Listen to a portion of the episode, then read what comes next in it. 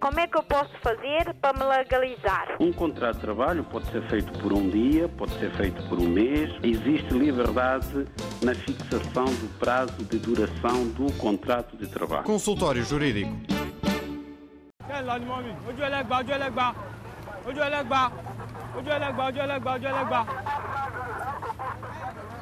It's legendary beats.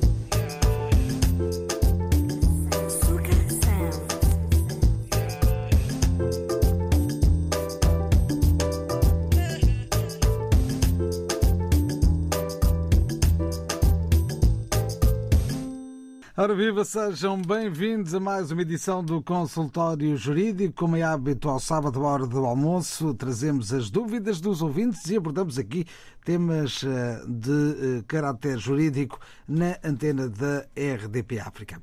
Também abrimos eh, sempre a possibilidade dos ouvintes de nos ligarem, de nos enviarem e-mails e de poderem contar as suas histórias para terem aqui algum apoio na área jurídica com o Dr. Adriano Malalane, que está connosco ao longo desta hora. E eh, para o fazer, só tem mesmo de ligar através do 21 382 0022 21 382 0022 da Rede de Lisboa, por isso 00351 se estiverem fora de Portugal.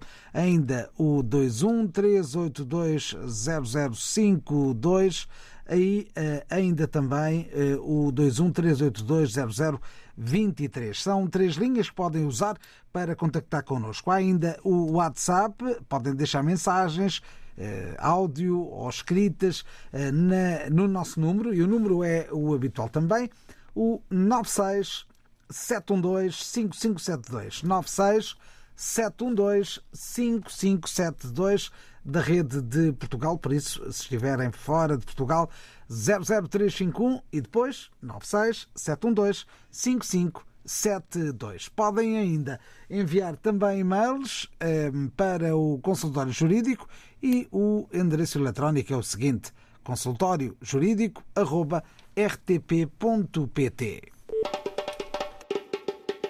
Como é que eu posso fazer para me legalizar? Um contrato de trabalho pode ser feito por um dia, pode ser feito por um mês. Existe liberdade na fixação do prazo de duração do contrato de trabalho. Consultório Jurídico.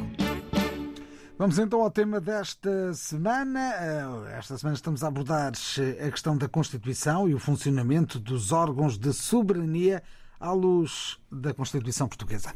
Boa tarde, doutor. Bem-vindo. Boa tarde. Eh, boa tarde, ouvintes.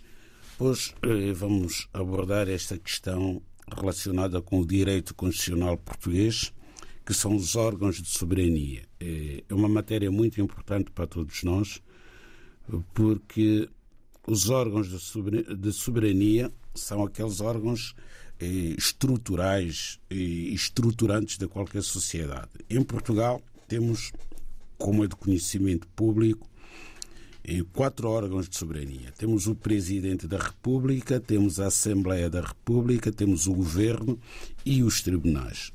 Cada órgão de soberania tem as suas próprias competências e cumpre uma missão no Estado de Direito, como é o caso eh, do Estado português. Portanto, o Presidente da República é quem representa o país, portanto, no exterior, e é a figura máxima, digamos assim, da organização política em Portugal. É eleito de forma direta, portanto, quando há eleições para Presidente da República, apresentam-se as candidaturas e os portugueses são chamados, portanto, a votar na eleição do Presidente da República, que tem um mandato de cinco anos, que é renovável por igual período, portanto, terá que haver necessariamente novas eleições e se o candidato que estiver a desempenhar a função de Presidente da República quiser, pode recandidatar-se para um segundo mandato de cinco anos. Portanto, o máximo que pode fazer são dois mandatos, portanto, dez anos ao todo. Depois temos a Assembleia da República, que é um dos órgãos mais importantes. Todos eles são importantes, mas o órgão que se relaciona no dia a dia com a vida dos portugueses é naturalmente a Assembleia da República, cuja competência é a feitura das leis e a fiscalização da ação governativa.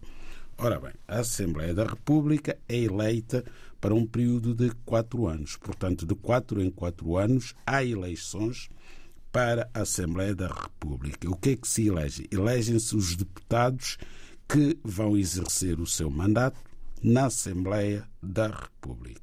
Depois temos o governo. O governo funciona como um conselho de administração de uma empresa. Portanto, é aquele órgão de soberania que faz a aplicação da lei e governa no sentido de que cria as condições necessárias para o bem-estar e para o desenvolvimento do país. Finalmente, temos os tribunais. Os tribunais são os órgãos que fazem a aplicação da lei. Os tribunais não legislam, tal como o Presidente da República também não legisla, mas os tribunais aplicam a lei que é aprovada pela Assembleia da República ou pelo Governo porque quer a Assembleia da República, quer o Governo, têm competência legislativa.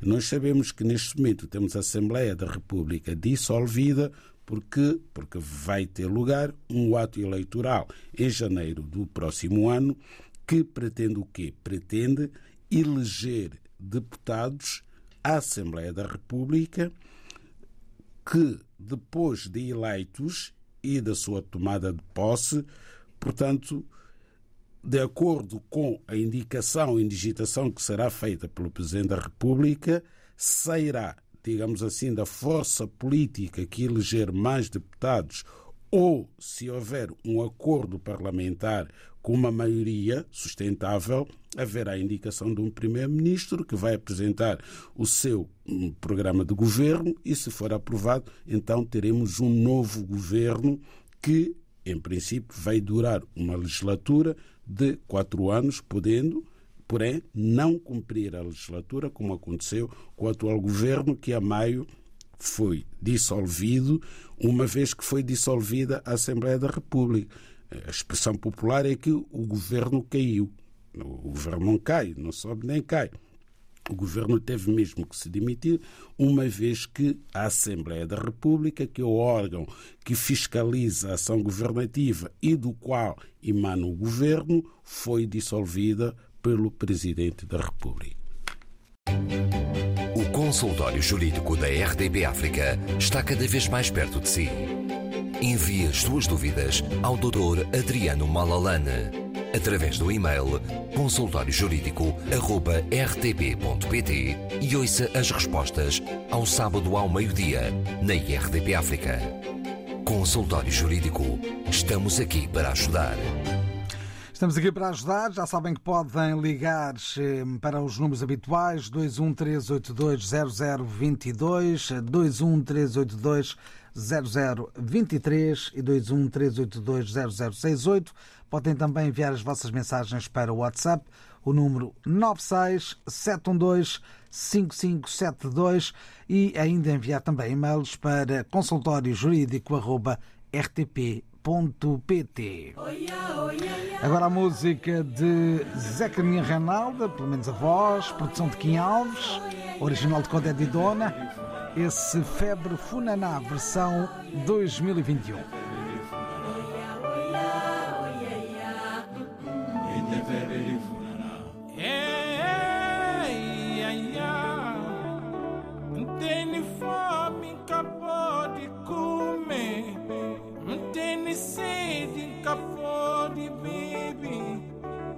Senhor doutor, meu flanco sei que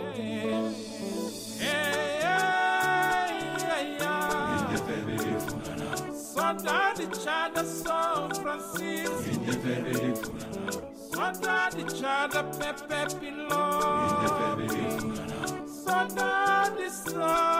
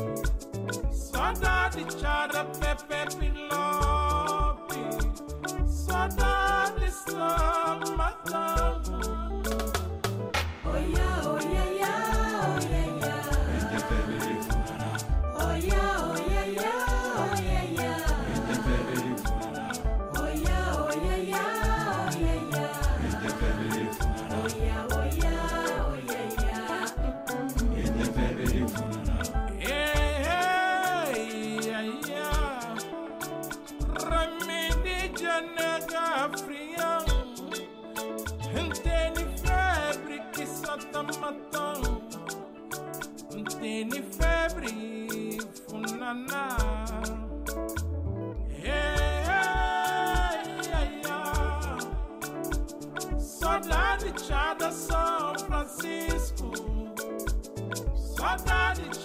baby grog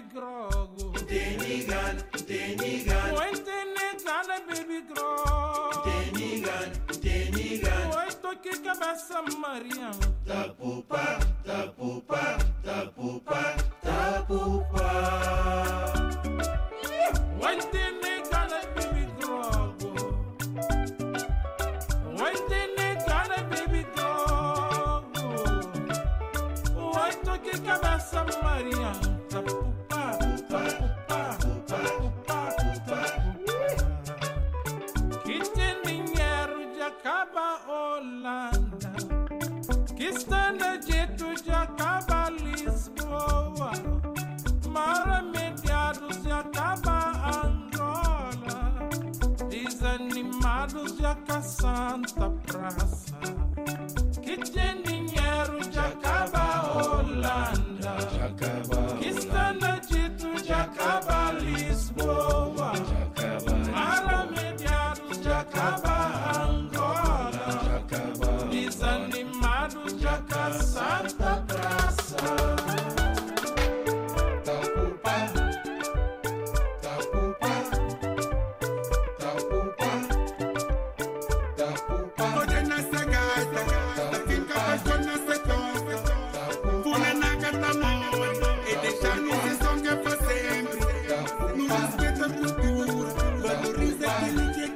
Fantástico este Febre Funaná na nova versão, produção de Kim Alves para a voz de Zeca Dinha Reinalda.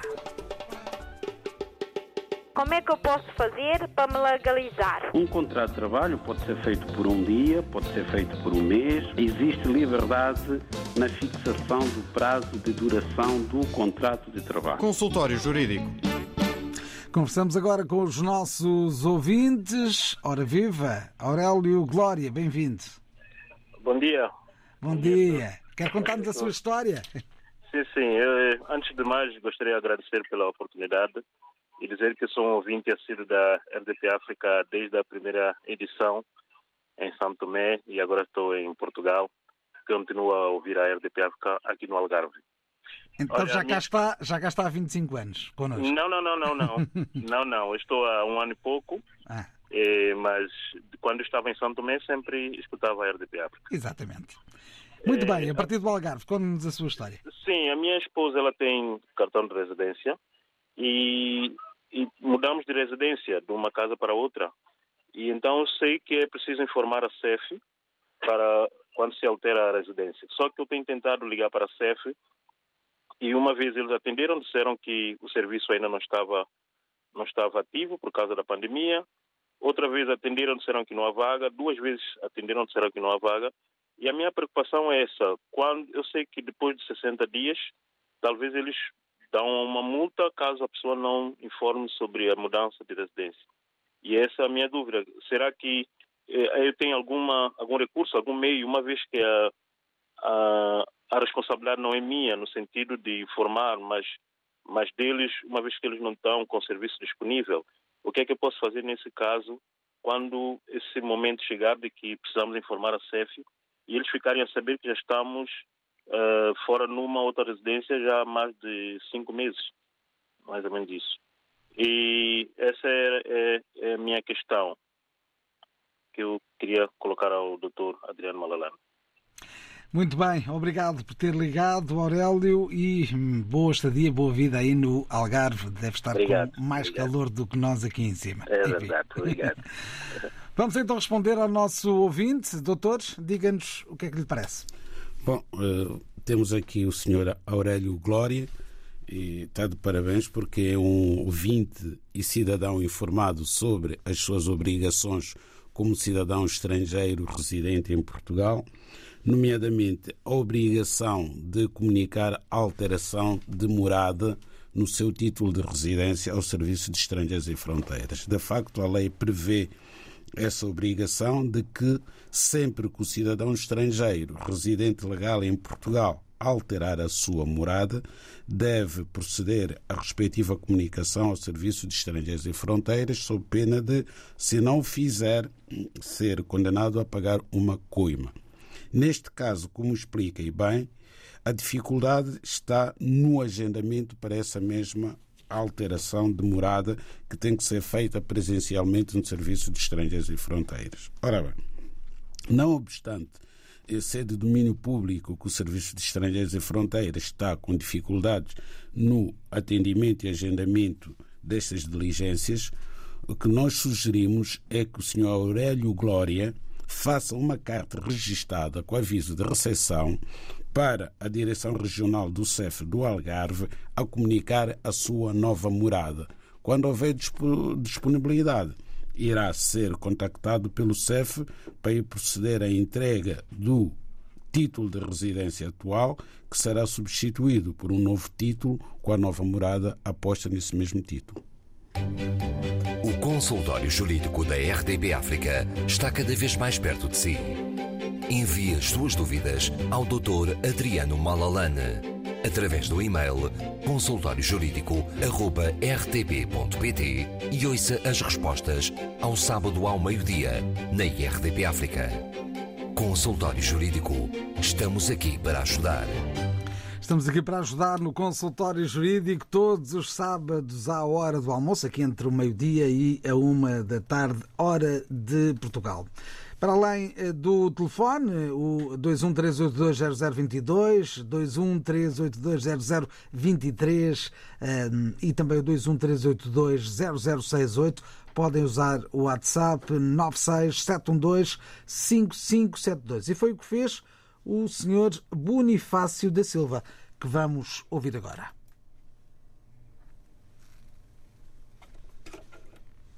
Com uma empresa uh, em que eu fui pedir, não quero mencionar o nome da empresa, e eu fui pedir o apoio jurídico à Segurança Social e eu cheguei à uh, Segurança Social, pedi o apoio jurídico e então a senhora mandou-me para ir ali ao tribunal para entregar os documentos. E então eu fui para o tribunal e, ele, e ela me disse para pedir o para poder obter o número do processo. E então eu fui pedir, eh, fui ao tribunal, eu cheguei ali ao tribunal e o senhor disse-me que essa responsabilidade era da, da, da Segurança Social.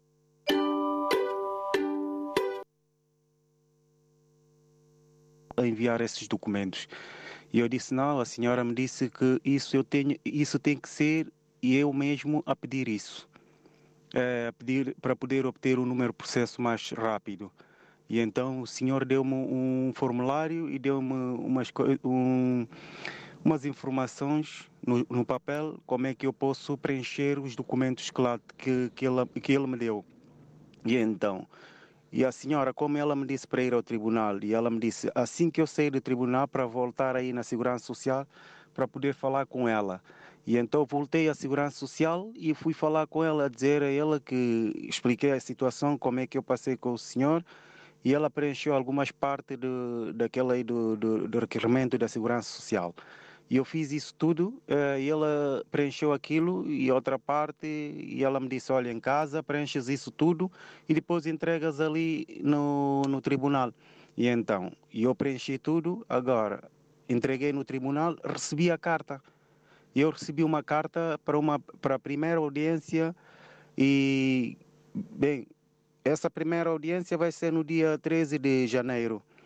E neste caso não tenho advogado e eu vou apresentar aí, não sei se isso, como é que é, se, se eu estou a agir certo ou não, ou como é, qual é o procedimento que eu posso fazer, ou como é que eu posso, uh, como é que eu consigo resolver essa situação se tenho que ir sem advogado ou não tenho direito a advogado ou como é que eu queria que o senhor doutor que me ajudasse aí para, para me explicar como é que eu consigo fazer, uma vez que eu não tenho advogado, ainda não me deram o advogado. E eu gostaria de saber como é que eu pudesse fazer.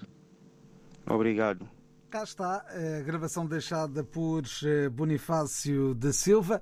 Quer comentar? Quer deixar aqui uma chega a este nosso ouvinte?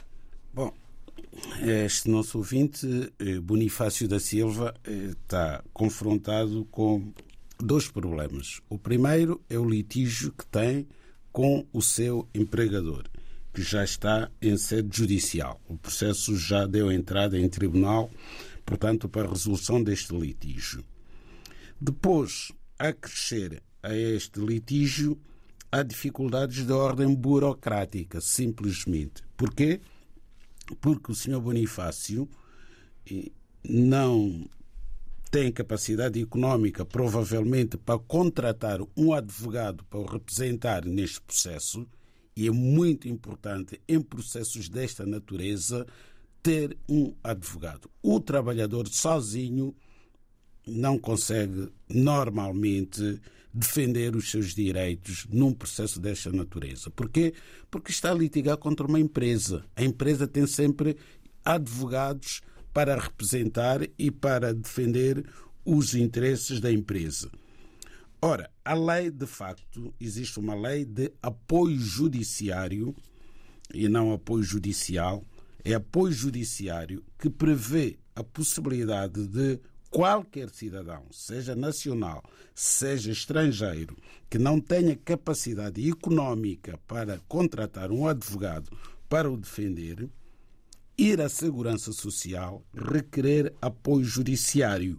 Há formulários próprios, até tiram-se na internet, que têm que ser preenchidos pelo requerente de apoio judiciário e há duas hipóteses. Se o pedido de apoio judiciário for feito antes do processo dar entrada em tribunal, não é obrigatório indicar o número do processo porque ainda não há processo. Se, porém, a situação da insuficiência económica se verificar após a entrada do processo em tribunal, é importante identificar o processo através do respectivo número. Agora, aqui há uma situação que não é estranha, é de facto falta de informação. Porque se o Sr. Bonifácio foi notificado pelo Tribunal para a audiência de partes para o dia 13 de janeiro, naturalmente nessa notificação está o número do processo. Portanto, essa questão não se coloca pura e simplesmente. Então, no formulário apresentado na Segurança Social, já devia ter colocado no sítio próprio o número do processo que está necessariamente na notificação. Mas como a data da audiência de partes está muito próxima, 13 de janeiro, o que acontece é que a Segurança Social, até lá, não vai poder nomear um advogado, porque nem sequer é a Segurança Social que nomeia o, o patrono que vai defender o requerente de apoio judiciário. A Segurança Social analisa as condições económicas do requerente, se chegar à conclusão de que tem condições para beneficiar do apoio judiciário, então envia um ofício para a Ordem dos Advogados e é a Ordem dos Advogados que vai nomear o advogado. Portanto, é um processo moroso.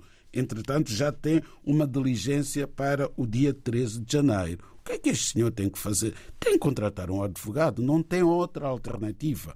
Está, estão em causa os seus direitos laborais. Portanto, tem que arranjar forma de procurar um advogado para estar presente na audiência de partes que está prevista para o dia 13 de janeiro.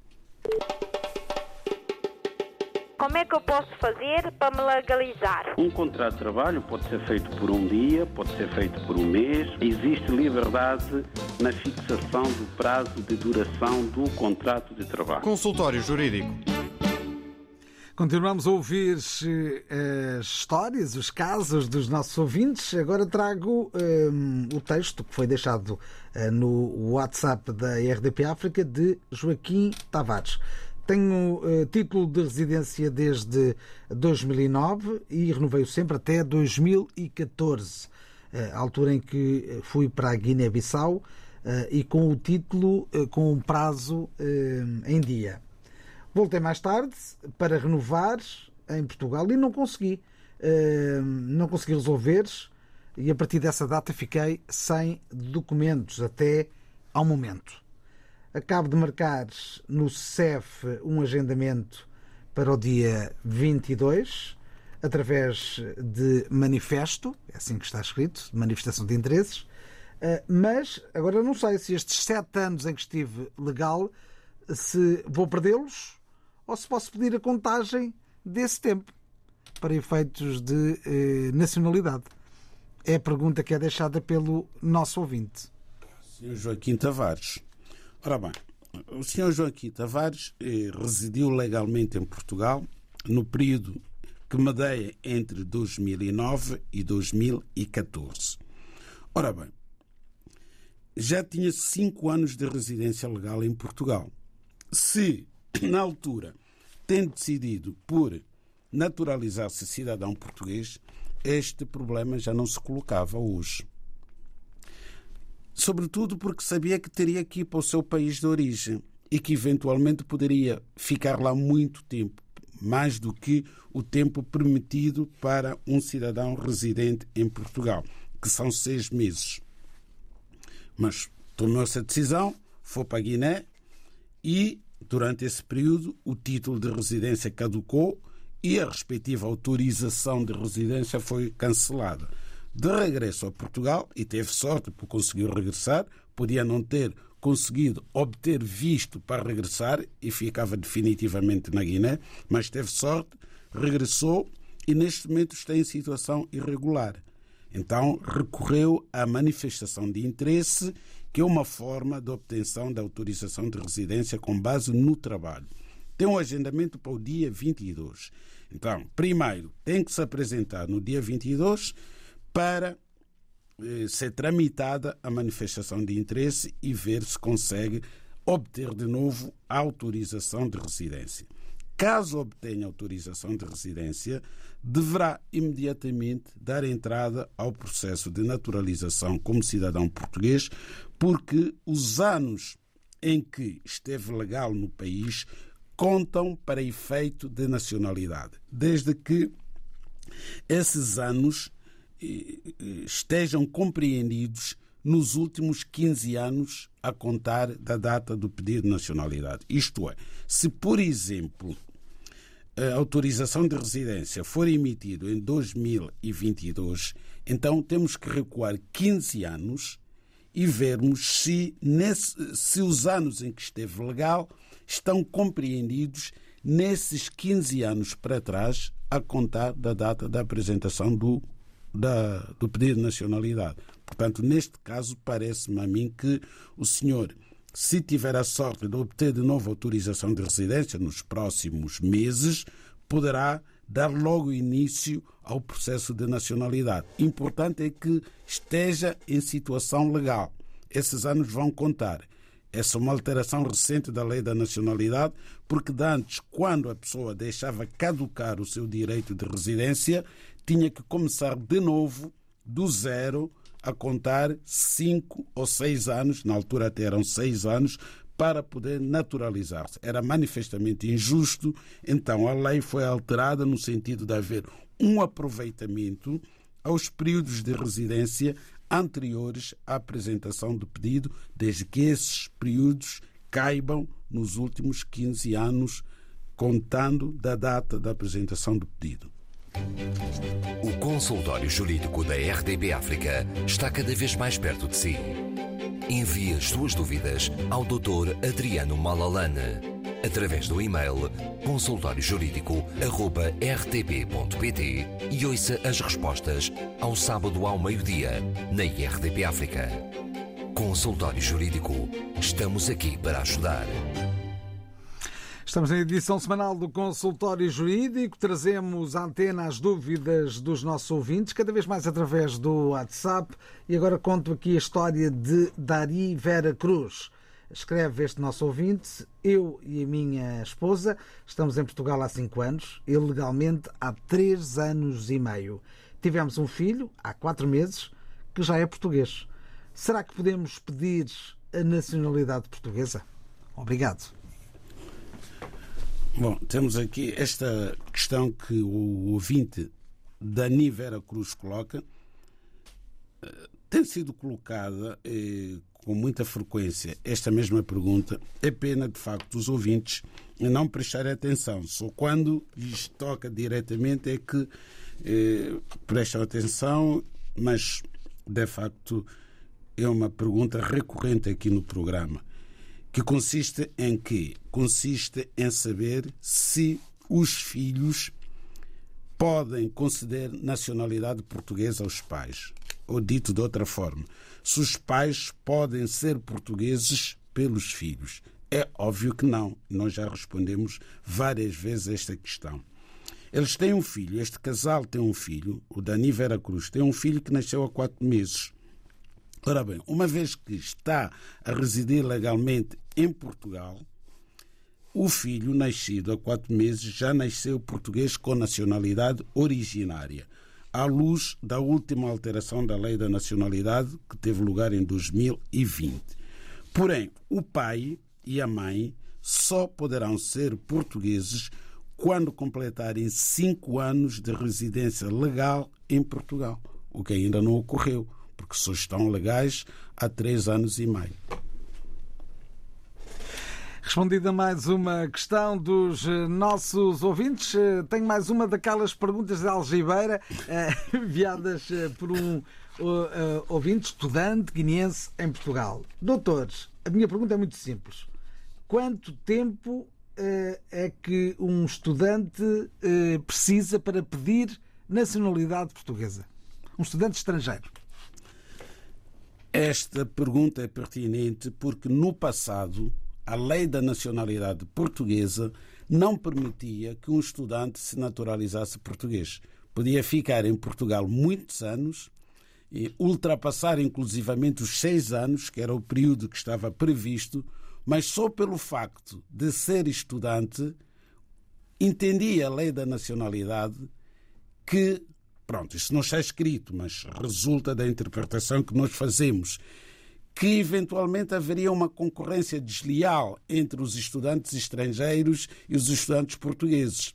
Porque se os estudantes portugueses, concluídos os cursos, ficar, os estudantes estrangeiros, concluídos os cursos, sobretudo aqueles que vinham com o apoio de, da cooperação portuguesa, iriam depois concorrer de forma desleal com os seus colegas portugueses. Ora, isso não faz o mais pequeno sentido. Aliás, tivemos aqui, há uns anos, o caso dos estudantes de medicina estrangeiros, uns bolseiros do Estado português, outros não, que, quando concluíram as suas licenciaturas, foram impedidos de fazer o estágio de dois anos, condição sine qua non para serem médicos. Só porque eram estrangeiros, não obstante terem autorização de residência. E as faculdades diziam, a Direção-Geral do Ensino Superior, que eh, gera estas matérias, que eles teriam que ir para os seus países eh, fazer o quê? Não eram médicos, eram simplesmente licenciados em medicina. E nós eh, opusemos-nos a este procedimento, até com uma ação administrativa, que ganhamos. E, a partir daí, qualquer estudante que faça a sua licenciatura em medicina tem naturalmente o direito de completar a sua formação para ser médico. Portanto, respondendo à questão concreta do estudante da Guiné-Bissau, o facto de ser estudante e ter autorização de residência nessa qualidade não impede que, completados cinco anos, possa naturalizar-se cidadão português. É justo porque funciona aqui o princípio da igualdade. Seria discriminatório um estudante não poder naturalizar-se tendo feito os cinco anos de residência legal em Portugal. Como é que eu posso fazer para me legalizar? Um contrato de trabalho pode ser feito por um dia, pode ser feito por um mês. Existe liberdade na fixação do prazo de duração do contrato de trabalho. Consultório Jurídico.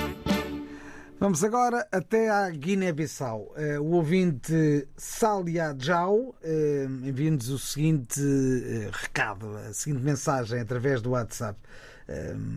Apresentou pedido de visto para a mãe e filho junto da Embaixada Portuguesa, junto do Consulado Português da Guiné-Bissau. Diz que já enviou toda a documentação, três recibos de contrato de trabalho, declaração do patrão, contrato de trabalho, certidão de nascimento, termo de responsabilidade hum, e, outros, e outros documentos. Ao que parece, toda a documentação que seria uh, necessária. E, e até pagou 120 mil francos CFA para o agendamento, no ato do agendamento. Esse agendamento foi no dia 9 de janeiro de 2021. Acontece que até agora não foi chamado para este para lhe ser atribuído ou não o visto para a mãe e o filho. E pergunta este nosso ouvinte se este prazo tão dilatado é normal. Não, não é normal.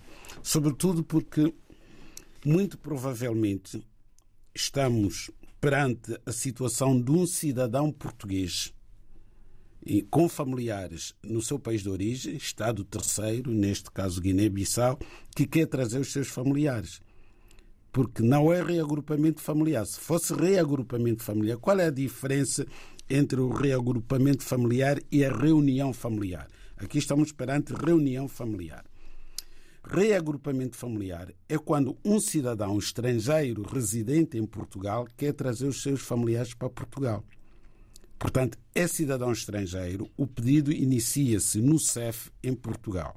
Se for deferido o pedido, então envia para o país de origem o despacho de deferimento e vem já com visto atribuído na prática.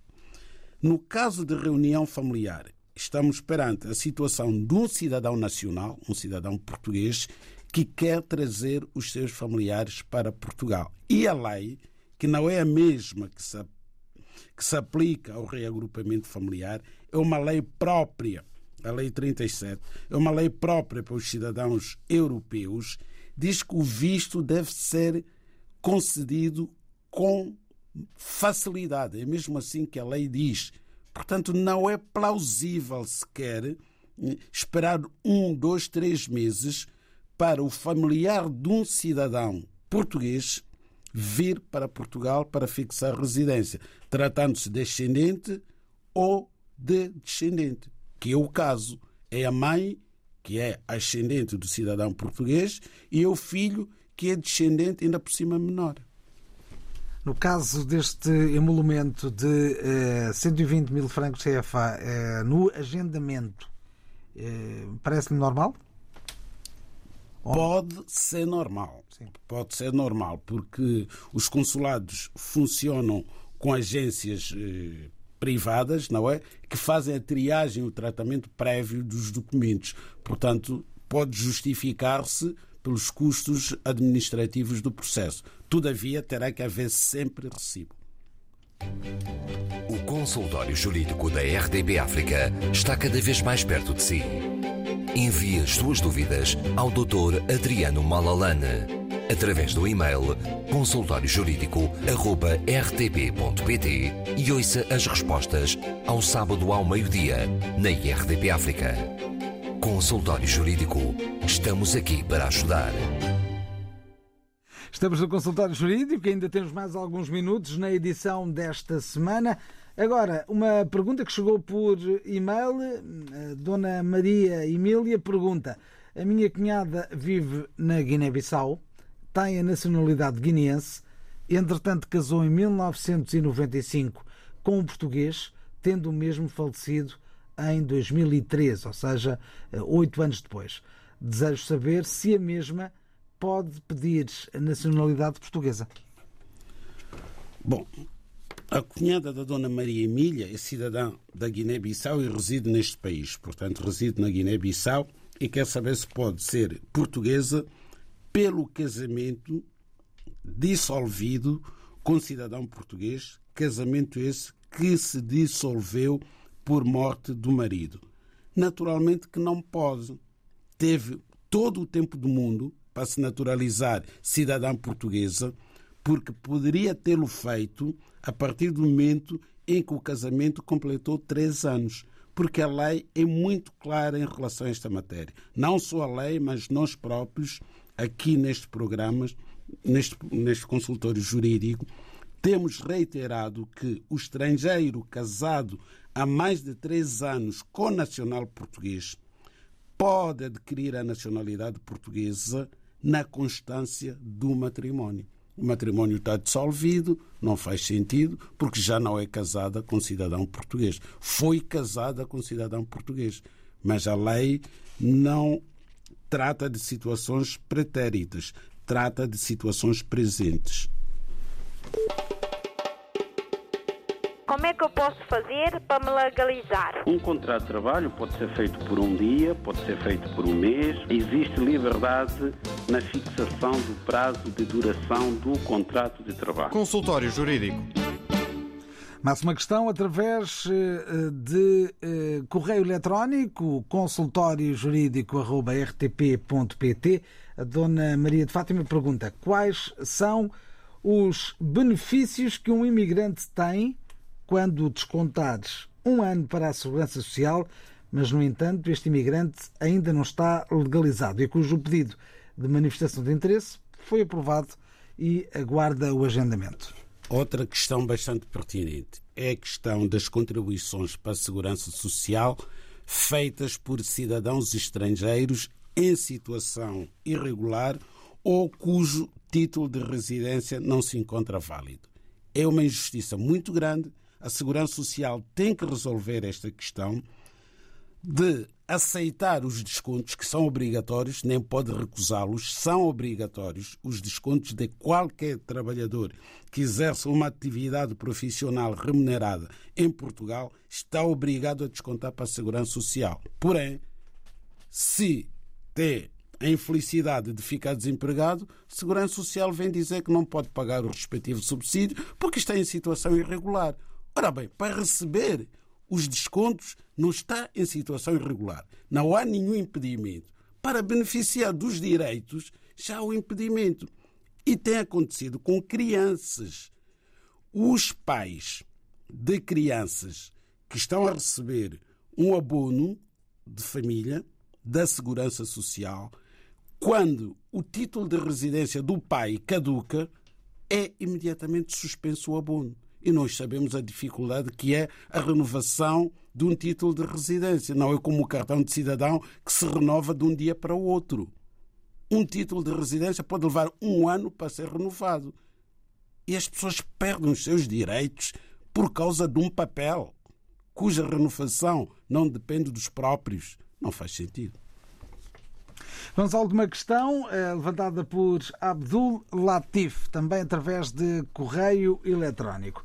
Diz este nosso ouvinte: sou moçambicano, eh, vivo há mais de quatro anos em Portugal, mas era menor eh, quando cheguei e não podia tratar da nacionalidade. Este tempo que vivo em Portugal pode-me ajudar a ter nacionalidade portuguesa? Caso esteja a viver em situação regular, com autorização de residência, eh, diz que está há quatro anos. De qualquer forma, mesmo que tenha autorização de residência, ainda não completou cinco anos. Portanto, ao completar cinco anos, a partir da data em que foi emitido o primeiro título de residência, obviamente que se pode naturalizar cidadão português. E assim estivemos no consultório jurídico. Como é que eu posso fazer para me legalizar? Um contrato de trabalho pode ser feito por um dia, pode ser feito por um mês. Existe liberdade na fixação do prazo de duração do contrato de trabalho. Consultório Jurídico.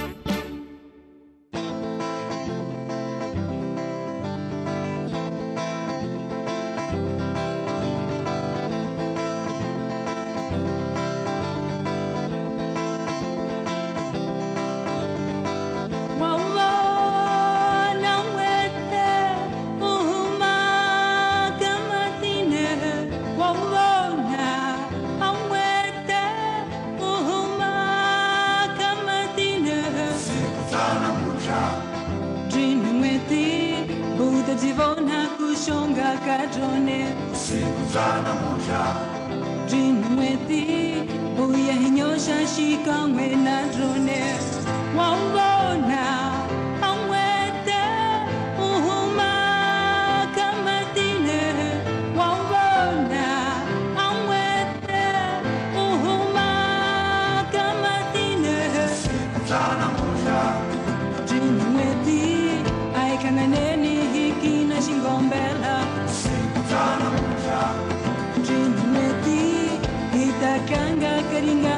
kulingana Buihikanga azoto soko Buihinkulashika mapinga Buiahita matatu sana Buihinkanga ntumbolo lwanga muna Jinimeti Dundo jivona kushonga kajole.